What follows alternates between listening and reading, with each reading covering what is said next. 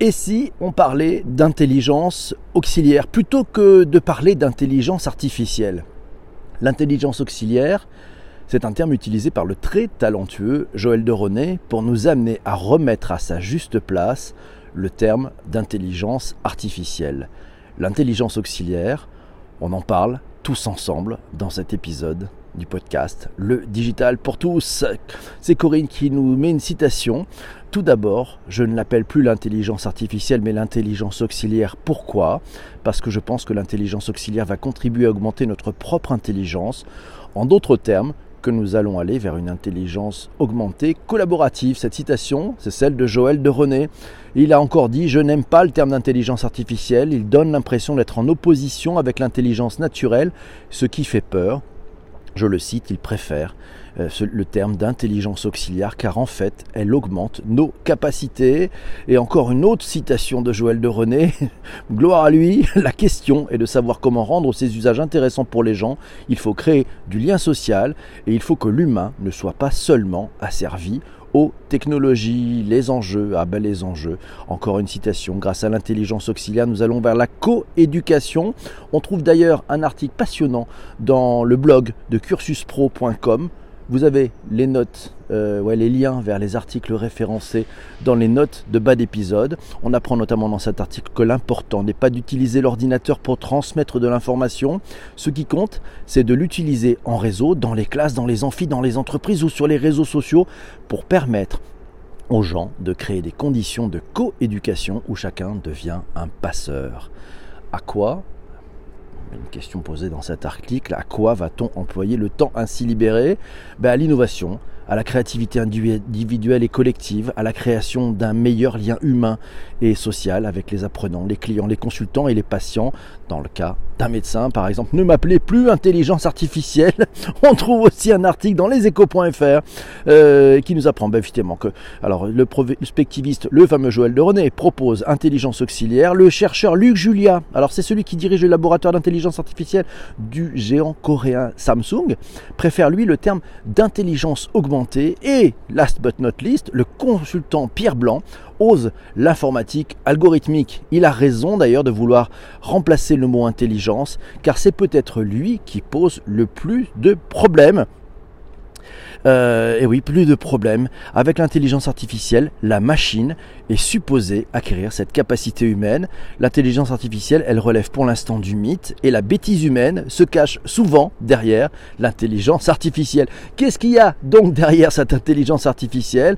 Parce que l'on appelle intelligence artificielle, ça ne reste pas, euh, ça ne reste qu'un outil, hein, ça ne reste qu'un outil, c'est un outil qui est fabuleusement puissant, mais qui va chambouler l'organisation des entreprises, mais c'est seulement un outil et il faut lui laisser sa juste place. Et c'est Laurent qui nous dit on doit apprendre à la machine à apprendre. C'est du deep learning avec des réseaux de neurones artificiels pour créer entre autres des NLP, c'est Natural Language processing, c'est ça, du traitement automatique du langage. Et Corinne nous dit, ben, encore une citation de Joël de René, décidément, je pense que l'intelligence auxiliaire, si on sait l'utiliser, va nous permettre de nous augmenter nous-mêmes en augmentant notre cerveau et nos compétences. Pour moi, je le cite, l'homme augmenté n'est pas le transhumanisme, une idéologie qu'il trouve élitiste et narcissique, mais au contraire, la bonne utilisation de cette intelligence auxiliaire. Euh, et c'est Laurent qui nous dit, on a tendance à vouloir croire que l'intelligence artificielle est l'égale de l'homme. Par quels moyens par la parole. Si on prend le mot artificiel, faire croire, c'est faire croire à une intelligence. Et oui, donc un chatbot fait croire à une intelligence. Est-ce qu'un chatbot a une réelle intelligence? Non, non, non, non, nous dit Laurent, c'est une base de connaissances et on imite et on anticipe les réponses qui vont être données. Elles sont fournies par des humains, on oriente les choix. Aujourd'hui, on peut les vocaliser avec du texte to speech, ah ouais, sur les enceintes connectées par exemple. Merci Laurent pour ces, éléments. Et puis pour compléter, pour compléter ben, ces connaissances, on, va connecter euh, ben, ces, robots à d'autres connaissances métiers. Et d'ailleurs c'est comme ça que fonctionnent les assistants vocaux comme Alexa, comme Google Home. Dedans, il y a juste un bout de code qui est capable de tenir une conversation basique d'interaction. Mais la capacité à ajouter des skills, vous savez, c'est ces éléments de force, hein, c'est ces applicatifs supplémentaires. C'est quoi un skill? Ah bah, C'est un programme qui est fait pour exécuter un ou, plus, ou plusieurs tâches. Par exemple, un programme dont la fonction est d'allumer la lumière. Est-ce que le fait d'appuyer sur un bouton est considéré comme intelligent? La réponse, bah non, bah non, c'est pas intelligent. Est-ce que demander à un chatbot de lancer une tâche, c'est considéré comme intelligent?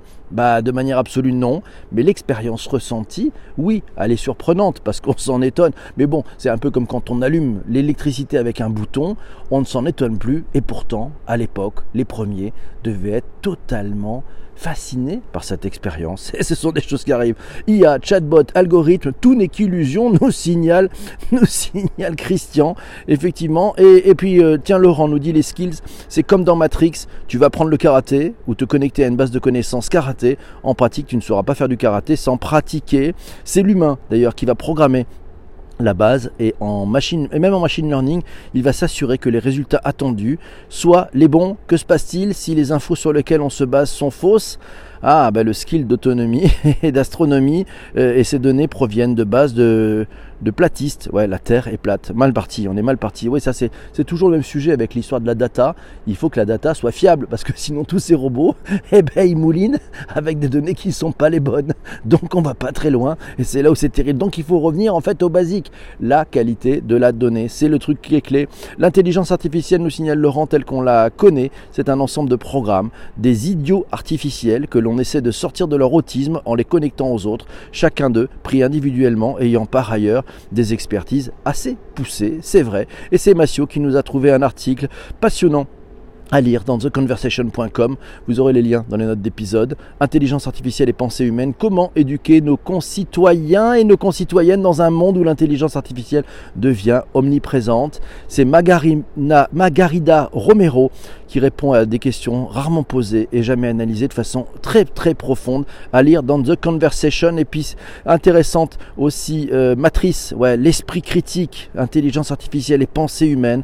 Alors l'esprit critique, on apprend qu'effectivement il faut pouvoir s'informer, évaluer l'information, distinguer les faits et les interprétations, confronter les interprétations, évaluer les interprétations. Tout ça, c'est l'esprit critique avant qu'une machine arrive à faire tout ça, parce qu'il va falloir qu'elle écoute, qu'elle soit curieuse, qu'elle soit autonome, qu'elle soit lucide, qu'elle soit modeste Bref, il y a encore du chemin, mes amis. Et la qualité de données, mais c'est aussi l'apprentissage, le langage métier spécifique, nous signale Hervé. Il a bien raison, et c'est Maxi qui nous dit l'humain terminera peut-être comme un petit pois chiche. Qui sait? On ne sait pas. Mais à nous peut-être d'avancer et d'aller beaucoup plus loin. C'est vrai. Sinon, tiens, demain, un, un augmenté. Allez, si vous voulez aller plus loin, dans sudouest.fr, il y a un entretien avec Joël de René. On y apprend Bien entendu, il ne donne pas, je le répète, il n'aime pas le terme d'intelligence artificielle, ça donne l'impression d'être en opposition avec l'intelligence naturelle. Eh oui, ça fait peur, ça fait peur. C'est Massio qui nous a sorti quand même un article euh, sur le luxe des élites de 2040 avec Laurent Alexandre. Voilà, le luxe des élites de 2040, ça sera de désobéir à l'intelligence artificielle. Quand les entreprises auront intégré l'intelligence artificielle à leur prise de décision, seule une infime partie des salariés qualifiés auront la marge de manœuvre de passer outre ces recommandations. ça fait peur. Grâce à l'intelligence artificielle, nous allons vers la coéducation. C'est sur le site surferlavie.com. L'intelligence artificielle euh, auxiliaire, elle va modifier, euh, elle va modifier l'enseignement. Et ce pour deux raisons. La première, c'est que l'éducation va se muer en coéducation avec les réseaux sociaux, avec l'intelligence auxiliaire capable d'extraire du big data, toute une série d'informations pour réaliser des connexions et des corrélations. La seconde, c'est la possibilité pour les gens d'augmenter leur intelligence en collaboration avec les autres. Et c'est peut-être, et c'est peut-être la bonne piste pour le futur. Cette bonne piste pour le futur. Et c'est ça qui est plutôt bien, effectivement, de se dire qu'on veut peut-être aller aussi vers des choses beaucoup plus généreuse, beaucoup plus partagée grâce à cette intelligence auxiliaire et en faire des bonnes choses, donc peut-être augmenter l'humain. Et voilà, voilà, on en parle de l'humain augmenté, de cette intelligence humaine. Ça serait peut-être bien, on fera peut-être ça dans un prochain épisode du digitalpourtous.fr. Merci d'avoir écouté cet épisode, vous qui êtes sur les plateformes de balado-diffusion, vous étiez en replay, vous avez une interaction possible. Vous pouvez vous abonner si ce n'est pas encore fait, vous pouvez partager avec vos, sur vos réseaux sociaux ce podcast, quel que soit votre plateforme de balado-diffusion. Ça marche même chez Apple si vous voulez. Et puis, parlez-en autour de vous, c'est important. Parlez de ce podcast, faites-le découvrir, faites-le rayonner. Inscrivez vos amis, abonnez-les de force. Oui, même vos ennemis, ça marche aussi.